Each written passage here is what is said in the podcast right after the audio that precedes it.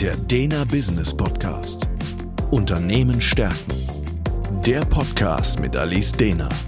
Sie gibt Antworten auf Business- und Leadership-Fragen.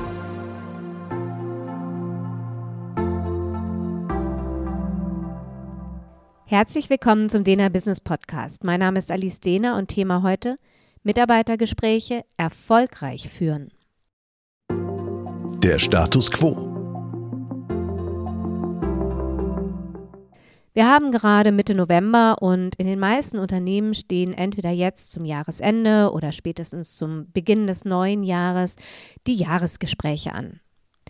Aber auch außerhalb dieser Gespräche, die eben so formal einmal im Jahr stattfinden, gibt es eine Menge weitere Gelegenheiten, wo Führungskräfte mit ihren Mitarbeitenden quatschen müssen. Angenommen, ein langjähriger Mitarbeiter hat in letzter Zeit viele Fehler gemacht, die sich dann auch negativ auf die Qualität seiner Arbeit auswirken. Diese Fehler sind nicht nur vereinzelte Vorkommnisse, sondern haben dann irgendwann auch wirklich einen Einfluss auf das gesamte Team und möglicherweise auf die Kundenzufriedenheit. Die Situation wird vielleicht sogar noch dadurch verschärft, dass der Mitarbeiter sich in den letzten Wochen häufiger krank gemeldet hat, was zu Engpässen im Team geführt hat. Und es ist unklar, ob die Krankmeldungen gerechtfertigt waren oder ob es sich um ein Verhalten handelt, das auf mangelnde Motivation und Engagement hindeutet. Das ist zum Beispiel so ein klassischer Fall, wo es einfach notwendig ist, ein Mitarbeitergespräch zu führen, um die Situation anzusprechen. Der Ansatz. Ein Mitarbeitergespräch ist sowohl für die Führungskräfte als auch für die Mitarbeitenden oft eine Herausforderung. Besonders dann, wenn eben unangenehme Themen, wie ich sie eingangs geschildert habe, auf den Tisch kommen oder auf den Tisch kommen sollten. Schnell können da eben Emotionen hochkochen und eben das eigentliche Feedback verläuft dann irgendwie im Nichts und kommt nicht an. Nicht selten höre ich von Führungskräften, dass sie das Gefühl haben, ihr Feedback an Mitarbeitende verpufft irgendwo im leeren Raum und zurückbleiben dann eben nur Frust, Enttäuschung und Unverständnis.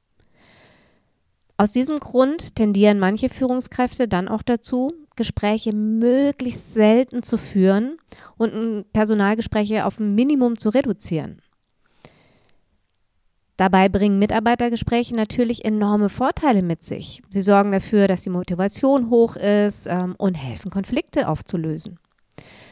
Aus diesem Grund sollte sich jede Führungskraft wirklich intensiv auch mit dem Thema beschäftigen und die Gespräche mit Mitarbeitenden als was Wertvolles ansehen und als Führungsinstrument betrachten.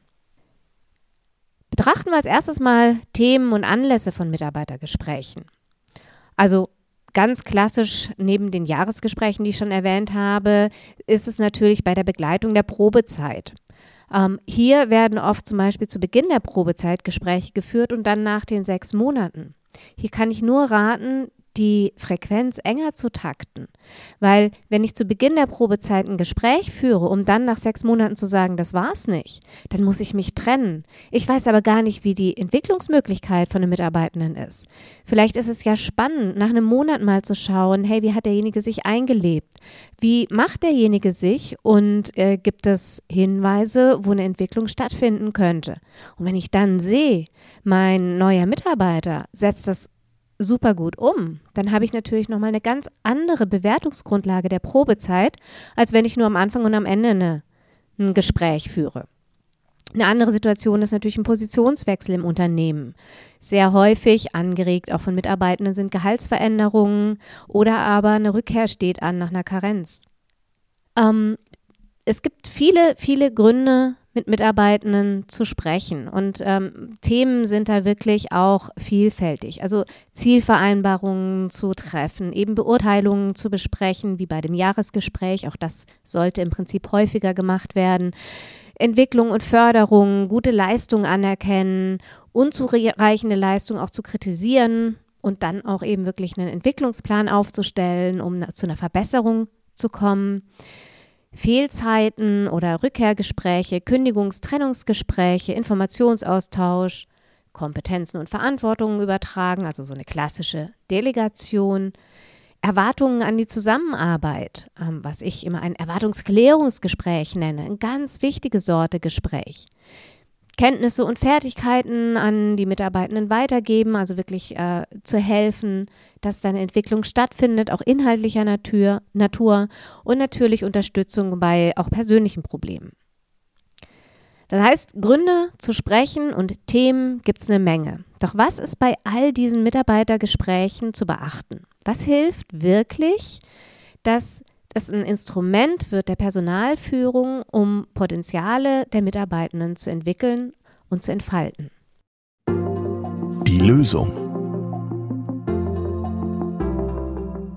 Als Führungskraft ist es in meinen Augen wichtig, ein paar ganz grundlegende Punkte zu beachten, wenn ich in solche Mitarbeit Mitarbeitergespräche reingehe, um dann eben wirklich ein effektives, aber auch sehr respektvolles Gespräch gestalten zu können. Um, ähm, und da ist es jetzt gar nicht unbedingt thematisch aufgehängt, äh, sondern das eine oder andere kann man eben für die verschiedenen Themen nutzen. Natürlich sind jetzt nicht alle Tipps, die ich gebe, für jedes Gespräch immer umsetzbar, aber sehr viele sollte ich meistens beachten und manche eben mehr oder weniger. Ganz wichtig finde ich eine Vorbereitung. Das heißt, ich sollte mich wirklich selbst auf so ein Gespräch vorbereiten. Ich sollte klären natürlich, welche Themen ich besprechen möchte ähm, und eben entsprechend Informationen dazu sammeln. Ich sollte aber auch natürlich äh, meinen Mitarbeitenden dazu einladen, dass auch er weiß, worüber gesprochen wird. Und ganz, ganz wichtig ist, dass ich mir als Führungskraft immer sehr klar sein sollte über das Ziel eines solchen Gespräches. Nicht selten bekomme ich im Coaching Anfragen äh, von Führungskräften, so, oh, da steht ein schwieriges Mitarbeitergespräch, ich muss mit meinem Mitarbeiter über das Thema eines Konfliktes sprechen. Und ich sage, ja, das ist ja schön, dass ich das Thema kenne, aber worauf wollen Sie denn in dem Gespräch hinaus? Und man kann das Pferd dann immer auch so von hinten aufzäumen und sich als allererstes mal die Frage stellen, was müsste eigentlich in diesem Mitarbeitergespräch passieren, dass ich hinten raus rausgehe und sage, das war ein richtig gutes Gespräch. Zu welcher Vereinbarung sind wir am Schluss gekommen? Ähm, was haben wir gelöst? Was, was war das Ziel des Gesprächs, dass ich jetzt sage, das war ein richtig gutes Gespräch? Und diese Klarheit, wenn ich überhaupt weiß, was ich erreichen will mit so einem Mitarbeitergespräch, was das Ziel ist, kann ich das natürlich auch effektiv führen und eben auch zu diesem Ziel hinleiten. Das heißt, in der Vorbereitung ist es wirklich wichtig, sich klar darüber zu werden, was will ich eigentlich in diesem Gespräch erreichen. Das nächste ist natürlich auch, ähm, hilfreich, dass man sich auseinandersetzt mit Zeit und Ort eines Gespräches. Das heißt wirklich zu schauen, wo haben wir einen geeigneten Zeitpunkt, also wo wirklich beide Parteien ähm, auch genügend Ruhe haben für so ein Gespräch und eben auch einen ungestörten Ort zu kreieren, der eben hilft, eine Privatsphäre zu schaffen und wirklich auf das Thema ähm, sich zu konzentrieren. Und auch hier kenne ich von vielen Führungskräften die Neigung, irgendein Gespräch schnell hinter sich zu bringen und das Ganze irgendwo etwas ungünstig zwischen Tür und Angel anzubringen. Also hier wirklich sich zu überlegen, wann ist der geeignete Zeitpunkt und wo ist der geeignete Ort, weil ich eben auch mit dem Ort einen Kontext kreiere. Und je nachdem, in welchem Kontext ein Gespräch stattfindet, provoziere ich damit auch gewisse Verhaltensmuster meines Mitarbeitenden. Und deswegen sollte ich mir durchaus Gedanken machen, wo finde ich einen Kontext, an welchem Ort finde ich einen Kontext, ist es im Besprechungszimmer oder ist es bei mir im Büro, der hilft, mein Ziel des Gesprächs zu erreichen. Also wo ich vielleicht einen Kontext habe, der eher auch signalisiert, ich will in diesem Gespräch zu einer Lösung kommen, zu einer Konfliktlösung zum Beispiel. Und sich hierüber Gedanken zu machen, lohnt im Vorfeld. Im Gespräch selber ist dann eine klare Kommunikation wichtig. Das heißt wirklich zu schauen, dass man mit einer großen Klarheit vorgeht und eben Fachjargon, unklare Formulierungen, alle Weichmacher und so weiter versucht zu vermeiden, um eben Missverständnisse damit eben auch aus dem Weg zu gehen, sondern wirklich sehr klar die Themen auf den Tisch zu bringen, über die man sprechen möchte. Und wenn ich Informationen von meinem Mitarbeitenden haben will, dann ist es natürlich extrem hilfreich, mit sogenannten offenen Fragen ranzugehen. Mit Sicherheit ist Ihnen allen bewusst der Unterschied zwischen geschlossenen Fragen und offenen Fragen. Geschlossene Fragen sind die, auf die man mit einem Ja und einem Nein antworten kann und offene Fragen sind Fragen, wo jemand mit ganzen Sätzen antworten muss, wo jemand selbst einen Inhalt reinfüllen muss. Und in der Theorie ist uns das allen wahnsinnig bewusst und dennoch neigen die meisten Führungskräfte dazu, auf geschlossene Fragen zurückzugreifen. Also hier auch sich selber immer mal wieder zu beobachten und zu reflektieren, arbeite ich wirklich mit offenen Fragen, weil die helfen eben entsprechend mehr auch vom Mitarbeitenden zu erfahren und ähm, eben auch die Sichtweise, die Einschätzung einer Situation vom Mitarbeitenden wirklich zu bekommen. Auch sehr bekannt, ähnlich wie die offenen Fragen, ist das aktive Zuhören. Und dennoch möchte ich auch das nochmal an dieser Stelle betonen. Das heißt, aktives Zuhören bei meinem Gegenüber zu bleiben. In dem Moment, wo ich Redezeit von meinem Gegenüber, gerade in Konfliktsituationen machen wir das gerne, nutze, um innerlich Argumente zu sammeln, wie ich gleich dagegen schießen kann, dann höre ich dem anderen nicht zu. Aktives Zuhören bedeutet, dass ich wirklich versuche zu begreifen, was der andere mir sagt und das Gehörte kurz zusammenfasse und damit ähm, ins weitere Gespräch gehe. Das heißt, alles, was ich sage, sollte aufbauen auf dem, was mein Gegenüber gerade ähm, von sich gegeben hat. Ähm, und da wirklich mit zu signalisieren, ich bin interessiert an dir, Ihnen als Mitarbeiter. Ich bin bei Ihnen, bei dir. Ich ähm, höre zu und ich versuche auch wirklich zu verstehen, was gesagt wurde. Da helfen ähm, noch zur Unterstützung wirklich Dinge wie Blickkontakt, äh, Nicken, wenn man etwas verstanden hat, dass man auch nonverbale Signale nutzen kann, um wirklich sehr aufmerksam dieses aktive Zuhören zu pflegen. Wenn man Feedback gibt, ist es wichtig, das natürlich konstruktiv zu geben. Das heißt, ein Feedback sollte immer spezifisch auf eine Situation bezogen sein ähm, und sollte wirklich eine ähm, Sachebene haben, die frei ist von diesen sogenannten Du-Botschaften, sondern wirklich in Ich-Botschaften, was ich beobachtet habe und weg von äh, herabsetzenden Du-Botschaften, äh, die oft auch mit Kraftausdrücken noch weiter geschmückt werden. Das heißt wirklich ein konstruktives Feedback, wo klar ist, Ziel des Feedbacks ist jetzt, wie können wir in der Zukunft neu und anders mit einer Situation umgehen. Die Vergangenheit kriegen wir sowieso nicht geändert. Zum Thema Feedback geben habe ich auch schon einige Podcast-Folgen gemacht. Da können Sie auch gerne nochmal näher reinhören. Oft werden Mitarbeitergespräche auch emotional. Und viele Führungskräfte sind dann damit überfordert. Das heißt, wenn es emotional wird, wenn Tränen fließen, wenn Ärger hochkommt bei Mitarbeitenden, dann wird es oft schnell klein geredet. Also unter dem Motto, jetzt regen Sie sich doch nicht so auf oder jetzt beruhigen Sie sich mal wieder und so weiter. Die Emotionen sind aber da. Und gerade wenn es emotional wird, dann sollte man auch dafür Empathie zeigen und auch Respekt zeigen für die Gefühle des Mitarbeitenden. Und wenn ich jetzt selber auch äh, so einer Wutattacke ausgesetzt bin, dann neigen wir dazu, sofort dagegen zu reden und Argumente zu bringen. Für gewöhnlich muss aber so ein Ärger erstmal raus. Und solange bei Mitarbeitenden da wirklich auch äh, die Worte fließen und der Ärger da ist, werde ich keine neuen Argumente dagegen gesetzt bekommen.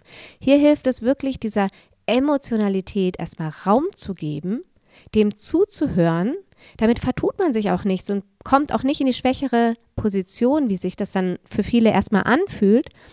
Und dann erst, wenn der Ärger abgeebbt ist, das Thema inhaltlich aufzugreifen um dann auch neue Sichtweisen, Argumente und so weiter mit reinzugeben. Gebe ich die nämlich zu früh rein, wenn die Emotionalität noch hoch ist, verbrenne ich mir diese wirklich guten Argumente, weil der andere noch gar nicht aufnahmefähig ist. Die Aufnahmefähigkeit beginnt erst dann, wenn die Emotionalität wieder runtergegangen ist. So wie ich in der Vorbereitung für Gespräche natürlich eine Klarheit entwickeln sollte, was will ich eigentlich erreichen in einem Gespräch, was sind eigentlich meine Erwartungen, sollte ich das natürlich auch kommunizieren, ähm, so ich auch bei einer Delegation zum Beispiel die Ziele und Erwartungen sehr klar kommuniziere. Ich gehe damit einfach auch schon direkt ins Vorbild, sodass Mitarbeitende auch lernen, äh, wo sind Maßstäbe für die Leistung, aber eben auch, wie kann man eben sehr klar und zielgerichtet kommunizieren. Geht es um eine Lösungsfindung, also sei es bei einem Konflikt oder bei einem Problem, das aufgetreten ist, dann ist es immer hilfreich, solche Lösungen wirklich gemeinsam zu erarbeiten. Also nicht als Führungskraft immer nur Vorgaben zu machen, wie irgendwas gelöst werden sollte, sondern wirklich viel mehr zu unterstützen, äh, eigene Problemlösungen auch zu erarbeiten und ermutigen, dass Mitarbeitende da wirklich ihre Ideen einbringen dürfen, weil gemeinsam erarbeitete Lösungen sind meist wesentlich effektiver als einfach vorgegebene Lösungen. Habe ich Vereinbarungen getroffen in einem Mitarbeitendengespräch, macht es total Sinn, diese am Ende des Gesprächs auch nochmal zusammenzufassen, ähm, klare Schritte zu definieren, klare Maßnahmen zu definieren, sodass auch hier am Ende des Gesprächs wirklich nochmal eine große Klarheit ist und man auch in Folgegesprächen nachhalten kann. Viele Führungskräfte vergessen dann auch ein Feedback vom Mitarbeiter einzuholen. Auch das kann extrem hilfreich sein, um die eigene Kommunikation zu verbessern und eben auch Mitarbeitenden zu signalisieren, Feedback ist keine One-Way-Strecke. Auch mir als Führungskraft darf ein Feedback gegeben werden, sodass unsere Zusammenarbeit davon profitieren kann. Und was ganz, ganz, ganz wichtig ist, ist natürlich die Vertraulichkeit zu wahren.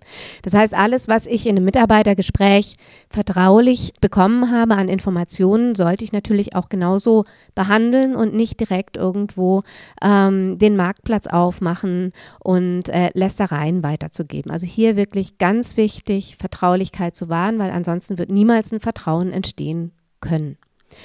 Und Follow-up-Termine. Viele Führungskräfte glauben, ein sehr gutes Mitarbeitergespräch gehabt zu haben, löst langfristig ein Problem. Für gewöhnlich muss man jetzt aber dranbleiben. Das heißt, man sollte Follow-ups haben, wo man immer wieder über dieses Thema, über das man eben im Mitarbeitergespräch gesprochen hat, wo man dieses Thema immer wieder aufgreift und immer wieder schaut, wo stehen wir denn jetzt mit unseren Maßnahmen? Klappt es mit der Umsetzung? Braucht es da nochmal eine Nachregulierung oder eine Unterstützung? Weil selten, vor allem wenn Verhaltensveränderungen in so einem Maßnahmenplan äh, inbegriffen sind, schafft es jemand nach einem Gespräch, das sofort umzusetzen. Und kommt da kein Follow-up, gerät es auch genauso schnell im Eifer des Gefechts des Alltags in Vergessenheit. Also wichtig ist hier auch wirklich nachzuhalten und auch die Verantwortung liegt dann in dem Moment ähm, bei der Führungskraft. Anschließend also nochmal ganz deutlich, Mitarbeitergespräche haben enorme Vorteile. Sie stärken einfach das Vertrauen zwischen Führungskraft und Mitarbeitenden und dann können auch Mitarbeitende sich entwickeln und motivierter arbeiten. Das wird natürlich auch sofort eine Auswirkung haben auf das gesamte Arbeitsklima innerhalb des Teams. Ähm, Entwicklung und Förderung kann passieren und Mitarbeitende können wirklich auch aktiver Unternehmensgeschehen mitgestalten, wenn es da genug ähm, Gespräche auch darüber gibt. Und ein Mitarbeitergespräch ist immer auch ein Frühwarnsystem für eben aufkommende Probleme und Konflikte. Bin ich wirklich nah dran an den Mitarbeitenden, führe viele Gespräche, bekomme ich vielleicht auch Themen viel schneller mit und sie werden so viel leichter zu lösen, als wenn es schon komplett eskaliert ist. Und letztlich hat es natürlich einen großen Einfluss auch auf die Verbesserung von Arbeitsabläufen und Prozessen. Der Dena Business Podcast Unternehmen stärken ist der Führungskräfteimpuls und Management-Input mit Gedanken für die Zukunft. Für weitere Informationen und Fragen finden Sie uns im Internet unter www.dena.academy.